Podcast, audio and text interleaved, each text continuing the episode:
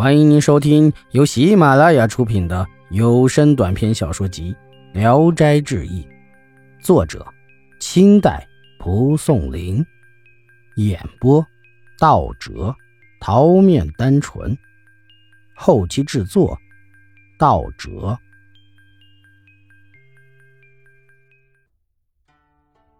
雨娘，金大用是中州旧官宦人家的子弟。娶的是犹太守的女儿，名叫雨娘，长得既美丽又贤惠，夫妻俩感情很深。那时正是兵荒马乱的年头，金大用一家远离故乡到南方逃难，路上遇到一位年轻人，也带着妻子逃难，自称是扬州人，名叫王十八，愿意在前面引路。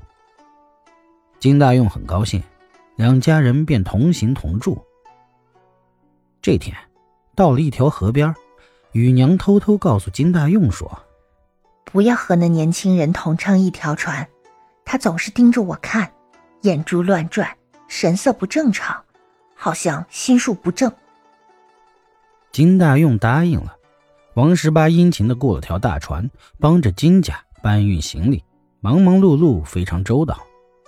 金大用不忍拒绝他的好意，又想到他还带着少妇。不该有什么问题。少妇与雨娘住在一起，看上去也很温顺和气。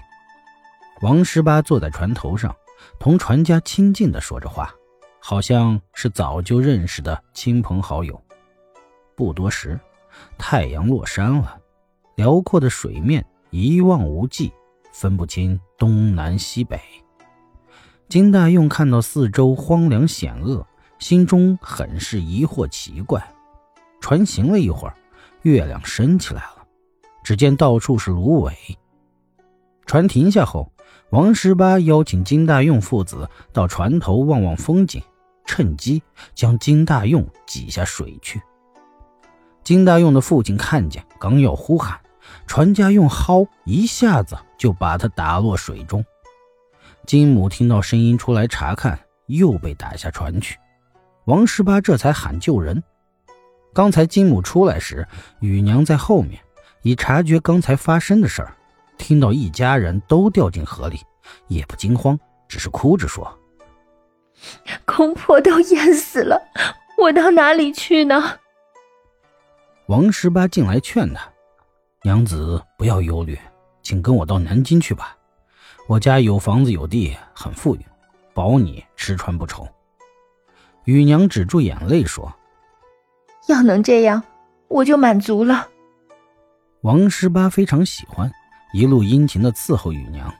到了晚上，王十八拉住雨娘求欢，雨娘假托来了月经，王十八就到少妇那里睡了。天将初更，只听王十八夫妇吵了起来，也不知是什么原因，只听到那女的说：“你办这种事。”怕雷霆会劈碎你的头，王十八就打那女人，女的喊起来：“死了算了，实在不愿给杀人贼当老婆。”王十八吼叫着，就把那女人拖出了船舱。只听到咕咚一声，接着就听到有人喊：“妇人落水了。”过了几天，到了南京，王十八领雨娘回到家，上堂拜见母亲。王母惊讶，不是原来的媳妇儿啊。王十八说：“原先的媳妇儿掉到水里淹死了，这个是新娶的。”回到房里，又要亲近雨娘。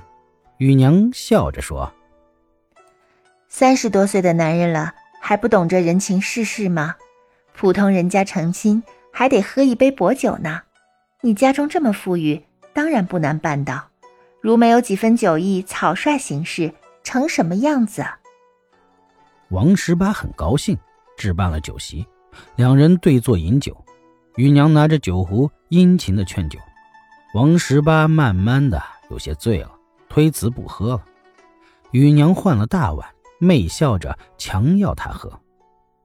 王十八不忍拒绝，又喝了下去，不禁酣然大醉，脱了衣服睡到床上，催促雨娘快睡。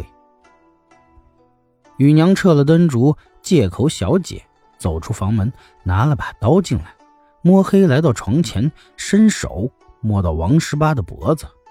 王十八还抓着雨娘的胳膊，说着亲热的话。雨娘用力一刀砍下去，没把他砍死。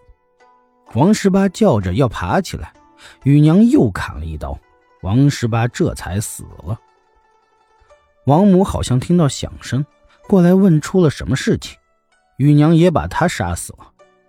王十八的弟弟王十九发觉了，雨娘知道不免一死。立即挥刀自杀，可刀刃卷了，砍不进去，他便打开门跑了出去。等王十九追出来，他已跳进池塘里了。王十九急忙呼告邻居，把雨娘捞上来，见已经死了，但面色端庄艳丽，依然同活着一样。大伙一同检验了王十八的尸首，看见窗上有一封信，打开一看，原来是雨娘写的。信里详细讲述了他全家的冤情。众人都认为雨娘是个烈女子，商量好敛钱给她出殡。天亮后，来看的人有好几千，见了雨娘，人人都敬佩，个个都朝拜。一天的时间，就敛得了上百两银子。好心的人们为他买了珠冠袍服、金银首饰、上等棺材。和很多随葬的东西，把他葬在了南郊墓地。当初，金身被挤入水中后，幸亏浮在一片木板上，才大难没死。